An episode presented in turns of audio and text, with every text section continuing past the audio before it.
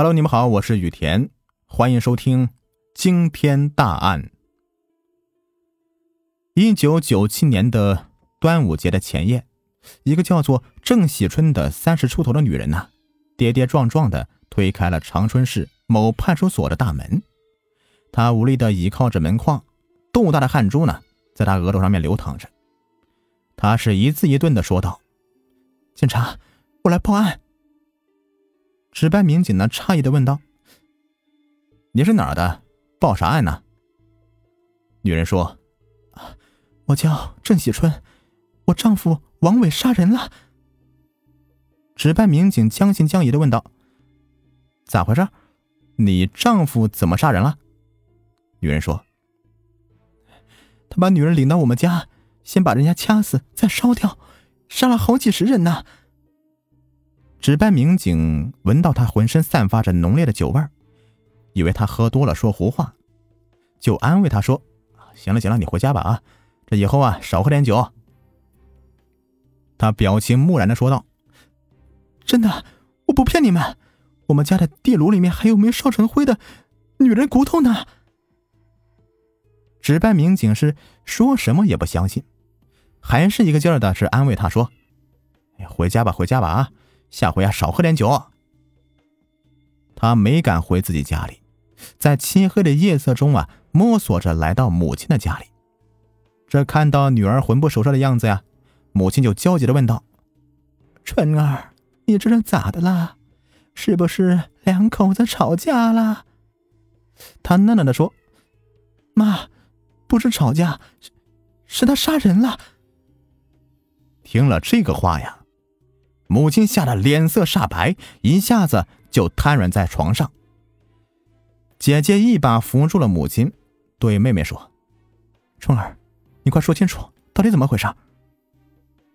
她说：“王伟杀了好些女人，我不想替他瞒下去了。我今天到派出所报案，警察不相信我。”姐姐说：“那咱赶紧打幺幺零报警吧。”姐姐用颤抖的手啊拨通了幺幺零报警，人家说这事儿还是得找当地的派出所。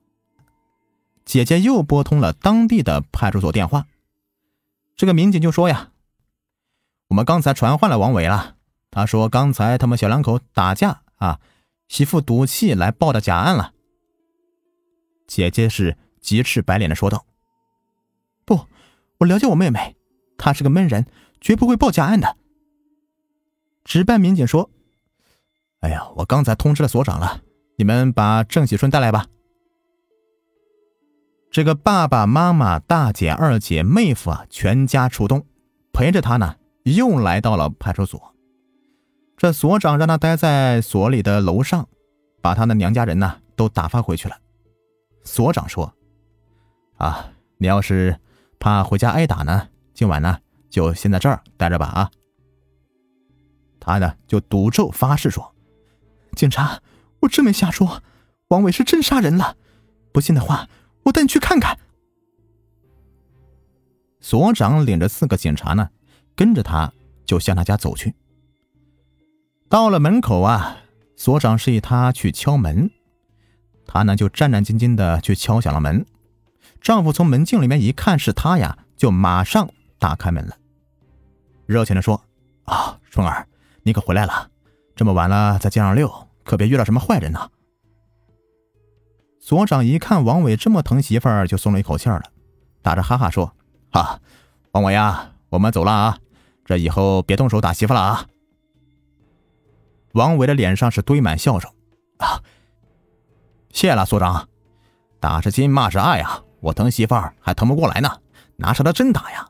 我呀是和他闹着玩呢啊。所长领着警察转身就走了，就望着他们的背影啊，这个郑喜春就悲哀的想：警察呀，警察，我的话你们不信，今晚进地炉里烧死的，保准就是我了。这丈夫对她说呀：“啊，警察都走了，你还在那愣着干啥？还不快进屋！”她呢，就壮着胆子跟丈夫进了门了。看到丈夫插上门销了，她吓得一个屁股啊，瘫软在地上。这刚才出去报警，连惊带吓的，慌乱中啊，她把这个高跟鞋都踢飞了，在外面是摔了个跟头，身上是要多埋汰有多埋汰。她以为丈夫马上会结果了她，谁知道啊，丈夫呢却打来了一盆洗脚水，给她洗起脚来，还一边洗一边说：“哎呀，媳妇呐，你咋那么傻呢？去报案对你有啥好啊？啊？”她就忘记了害怕，问丈夫：“啊，派出所的所长是你亲戚吗？”丈夫说：“哎，我能有那样的好亲戚？”她又问：“那你咋跟他说的？他咋就相信你呢？”丈夫一边给她洗脚，一边说：“啊，我就和他说呀，我媳妇精神不正常，看我跟女人来往就小心眼儿。谁敢杀人呢？”我这么老实的人呢，借我十个胆儿，我也不敢呐。他说：“他们就信你了？”哎呀，可不嘛，人家都信你神经病，所长还让我好好看看你呢，不让你到处乱跑。她无奈的苦笑了一下，怎么也站不起来。丈夫把她扶起来，擦了一把脸，对她说道：“哎，你看你身上的衣服造的这么埋汰，快去换件衣服。”跟我到河大平路去一趟。他俩在河大平路啊，还有一处住房呢。他问道：“到那儿干啥呀？”丈夫说：“那边地炉子里头还真有些死人骨头，我去处理一下。”她跟着丈夫呀，就走出家门，边走边寻思着：他今晚处理的是死人骨头，明天晚上处理的可能就是我的了。我已经报了警了，他绝对不会放过我的。三十六计，走为上计，我得想办法溜掉啊！她跟着丈夫呢，就踉踉跄跄的走着。趁着天黑，她假装提鞋与丈夫拉开一段距离，突然跑进一个小胡同，躲在了一个山墙下。那天的夜里是天色漆黑，丈夫死活都找不到她。垂头丧气的走了。她呢，就确信周围没有埋伏之后啊，撒丫子一口气儿又跑到了母亲家里。她就砰砰砰的敲着门，母亲家吓得是半天不敢言语。她大声喊道：“妈，我是春儿，快开门呐！”姐姐就扒着门缝看了一会儿，战战兢兢的打开门了。她一头啊就扑进姐姐怀里。姐姐，我报案，警察们不相信我，我再也不敢回家了。母亲说：“哎呦，幺幺零也不灵了，这可咋整啊？明天呢，咱们上市局，市局是最大的呀。”第二天呢是端午节，这母亲和姐姐带他到这个人民广场的长春市公安局报案。人家说上午我们要开会。有什么事啊？你下午再来吧。他们失望的呀，又回到家里，越想越害怕。要是在家里面等到下午，说不定呢，早就被那个王伟恶魔给杀掉了。全家人是六神无主之际，突然电话铃声响了起来。他呢，战战兢兢的拿起电话筒，里面传来了二姐的声音：“春儿，案子咋整呢？”他说。上午去报案，人家让下午去。二姐说：“我们同事的弟弟啊，是兰家派出所的所长，我咨询他了，他说如果事实准确，他们可以接案。”他和母亲立刻打车来到兰家的派出所，详细的讲述了案情经过。兰家派出所呀，民警是非常负责任，他们马上派人跟着他呢。来到这个位于和平大路的那所房子，打开门一看呐，地炉里的人骨头啊已经被人拿走了。这细心的民警在现场就勘查，发现墙角一个纸箱里有血迹。他们掀起院子里头的砖头，就发现这个砖头下面呀撒着很多骨灰。他们包了一包骨灰啊，拿回去化验。这个化验结果很快就出来了。这骨灰啊是多个女子的，铁一般的证据就证实了他说的是真的。这王伟为什么要接二连三的杀人呢？他和这些女人有什么仇呢？王伟这个恶魔呀，却披着一张美丽的人皮，他长得很帅，是长春市有名的美男子。二十八岁那年呢，他很招风，追求他的女人是一个赛一个的漂亮。他今天和这个去舞厅，明天和那个去逛公园。见到漂亮妞呢，就信誓旦旦海誓山盟，骗走了不少姑娘的贞操。日子一长，总有露馅的时候吧。渐渐的，姑娘们就发现这个恶魔的真面目，便联名将他告上法庭。他因这个流氓罪啊，被判处十年的有期徒刑。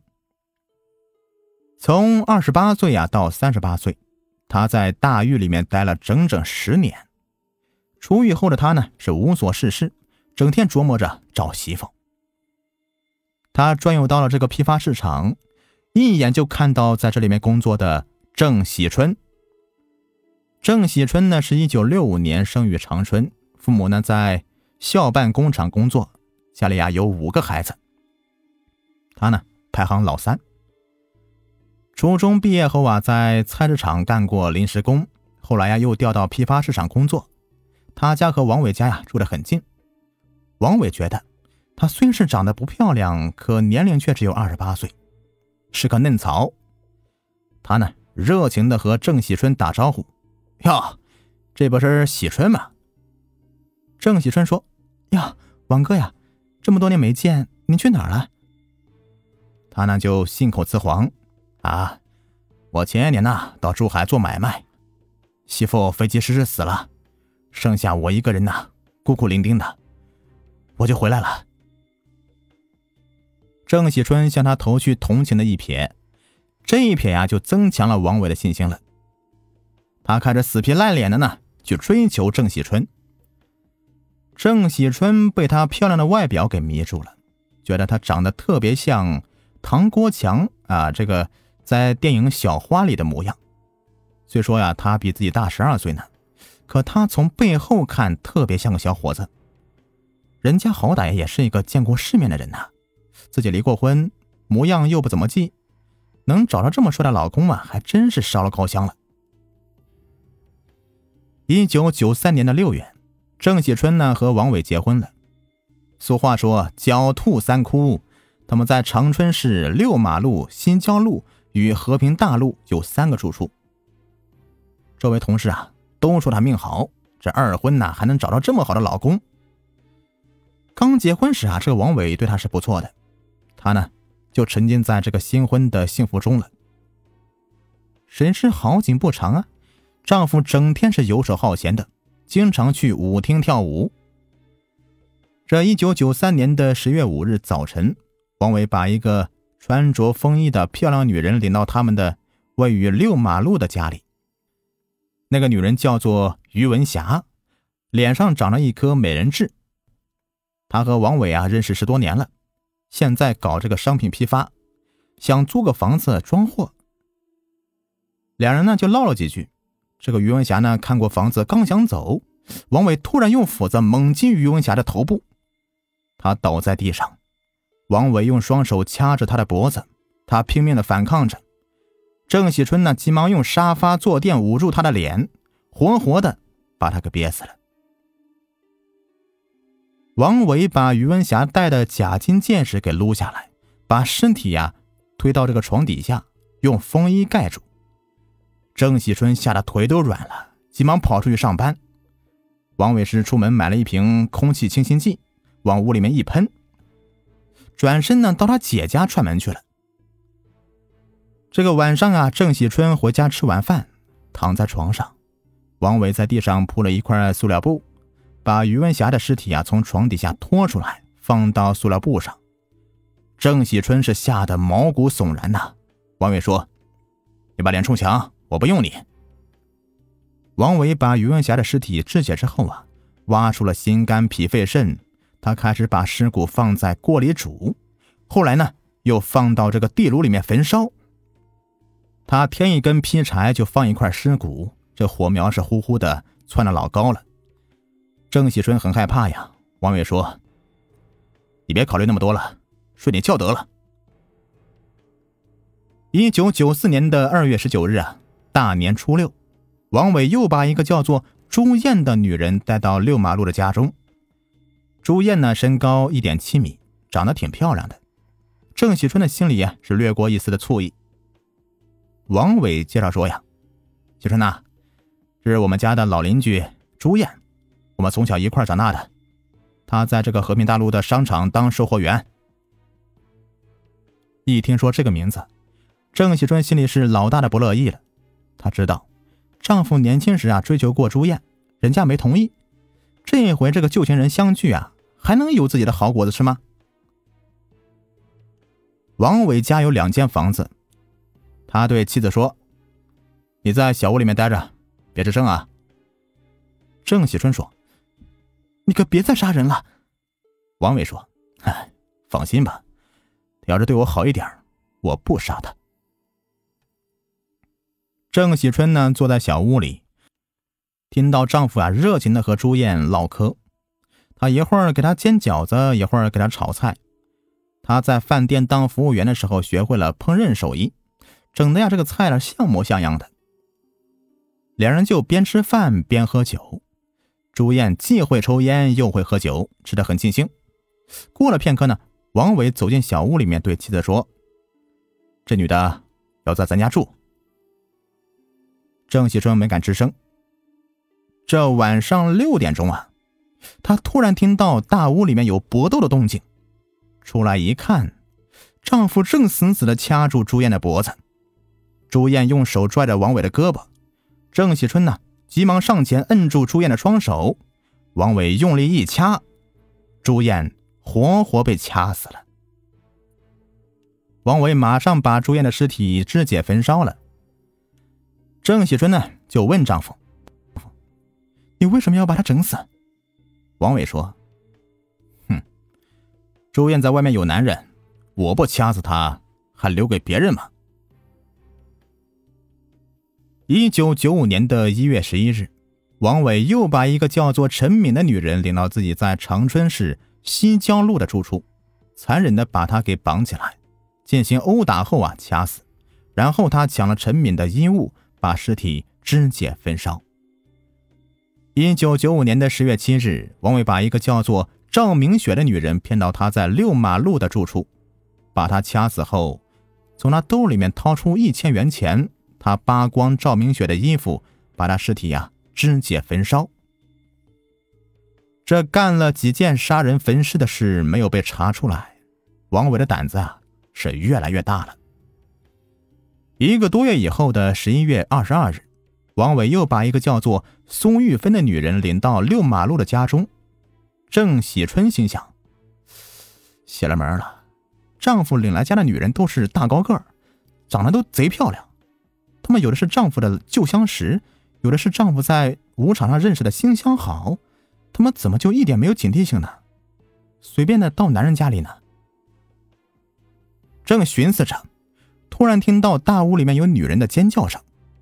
她出来一看呢，原来丈夫正在掐着苏玉芬，苏玉芬是挣扎着，王伟对她呀来了个先奸后杀。郑喜春不能容忍这个苏玉芬和王刚刚刚发生的一幕，帮助王伟啊把苏玉芬给掐死了。他们就扒光了苏玉芬的衣服，两人呢就一道把这个苏玉芬呢肢解给焚烧了。这回呀，还是没有被人发觉，王伟就更加的有恃无恐了。一九九六年的元旦，王伟又把一个叫做高丽的女人骗到他在长春市西郊路的住处，用同样的方法呀，害死高丽，抢了她的衣物后啊，把她肢解焚烧了。一九九六年的二月四日，一个叫王凤的女人呢，跟王伟来到他在长春市西郊路的住处。一番的温存之后，王凤又步到前面的几位姐妹的后尘了，成了这个屈死的冤魂。一九九六年的四月五日是清明节，这本来是活人祭奠死人的日子，可一个叫做丽香的女人却跟着王伟来到他在长春市新郊路的住处。王伟这个恶魔呀，在郑喜春的帮助下掐死丽香，把活人变成死人了。他摘下丽香戴的耳环，扒光她的衣服，从兜里掏出三百元钱，把她尸体给肢解焚烧了。一九九六年呢，是王伟魔性大发的一年。狡兔三窟啊！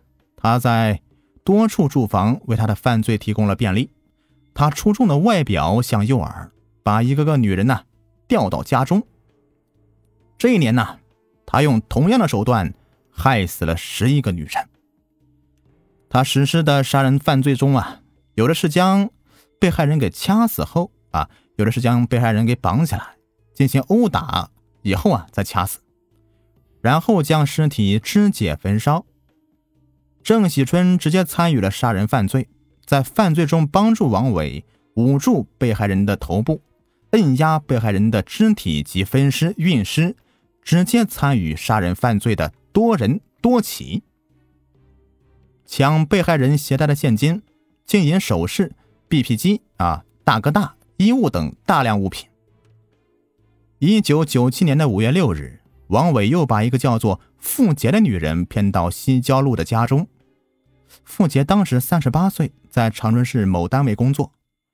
王伟一进门呢，就对妻子说：“啊，这个是我以前的同事付杰。”其实啊，付杰从来没有和王伟共事过，他们呢是在长春市工人文化宫跳舞时认识的。王伟长得帅，舞姿又很优美，很快呢。就迷住付杰了。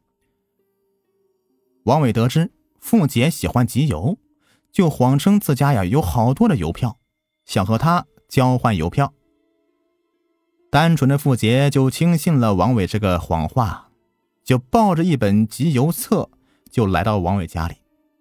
他呢坐在床边啊，刚想看王伟的真心邮票呢，王伟却把他呀衣服给脱了溜光，拼命的殴打他。最后啊，又用同样的方法害死了他。郑喜春就问丈夫：“你为什么要把他杀死？”王伟说：“他的邮票值钱着呢。”郑喜春每天晚上都梦到冤魂在枕边哭泣。王伟每害死一个女人，都把他们的衣服扒光，首饰截留，尸体肢解后装在纸箱里。再搬到和平大路处这个地炉里面焚烧，最后啊，把他们的心肝掏出来用尖椒炒着吃。有一天，王伟招了几个人在家中打麻将，打到半夜呀，大伙儿饿了，就想琢磨点什么吃的。王伟从冰箱里面拿出酱猪肝招待客人，客人们吃后啊，纳闷的问道：“你们家这猪肝咋卤的？咋？”咋这么好吃呢？王伟就得意的笑着说：“啊，我在饭店学的手艺，我卤的猪肝是祖传绝技。”王伟家的床底下呀，是堆满了被害女人的高跟鞋。他把女人的耳环、项链、手链呐、戒指装在烟盒里，与他们的 BP 机、大哥大一道藏在厨房壁柜的夹层里。他们临死前的惨叫，深深的刺激了郑喜春。他每天晚上做噩梦，都梦到这些冤魂在他枕边哭泣，他的精神彻底崩溃了。他觉得自己罪孽深重啊，就服了一瓶安眠药自杀，却被丈夫送到医院给救了过来。后来呀，她又拿了根绳子在家中厕所里面上吊，又被丈夫给救了回来。她的心里非常矛盾，告发丈夫吧，自家和娘家人呢就有可能被他杀害。这不告发吧，就有更多无辜女人惨死在丈夫的魔爪下。这每次丈夫作案时，她之所以积极配合，就是觉得丈夫杀红眼了。而杀红眼的人呢是没有理智的，这时候你不去配合他呢，就有可能被他杀害。这经过激烈的思想斗争，他是终于良心发现呐，主动的到公安机关报了案。因为他报案时是精神恍惚。目光呆滞，一身酒气，再加上王伟又说他精神不正常，有些警察呢，还就相信了王伟的假话了，以为是他们两口子打架说狠话呢。郑喜春的娘家人呢是有正义感的，多亏了他们的积极报案，才斩断了王伟的魔爪，使其他女人呢是幸免于难。一九九七年的六月十八日，王伟和郑喜春呢被长春市公安局逮捕。长春市中级人民法院经审理查明，王伟作案十七起，抢劫作案十五起，强奸案一起；郑喜春参与杀人作案四起，抢劫作案三起。王伟目无国法，杀人、抢劫、强奸作案多起，情节特别恶劣。后果特别严重，同时又是累犯，其行为触及了刑法。一九九七年的九月二十三日啊，吉林省的高级人民法院以故意杀人罪判处王伟死刑，剥夺政治权利终身；以抢劫罪判处王伟死刑，剥夺政治权利终身。数罪并罚，决定立即执行死刑，剥夺政治权利终身。郑喜春的行为触犯了刑法第一百三十二条、第一百五十条第二款。考虑到他有自首情节，以故意杀人罪判处郑喜春死缓，剥夺政治权利终身；以抢劫罪判处郑喜春死缓，剥夺政治权利终身，决定执行死缓。虽然王伟早已枪决，其定罪的杀人数为十七人。但据称，王伟恐怕并不仅仅是杀了十七人，而是警方只核查出了十七人，并形成了证据链。当时啊，在王伟家搜出了七十二双高跟鞋。而据一位曾与王伟交谈过的研究犯罪心理的专家说呀，王伟不断的强调人肉好吃，而且说他杀死了自己的五姐，并吃了他的肉。哎呀，至于到底真相如何呀？随着王伟的灰飞烟灭，一切都不得而知了。好了，今天的大案就说完了。如果你喜欢的话，别忘了点击订阅、收藏，或者去我专辑首页的评价里打上一个五星好评。感谢你们的收听，我们下期再见，拜拜。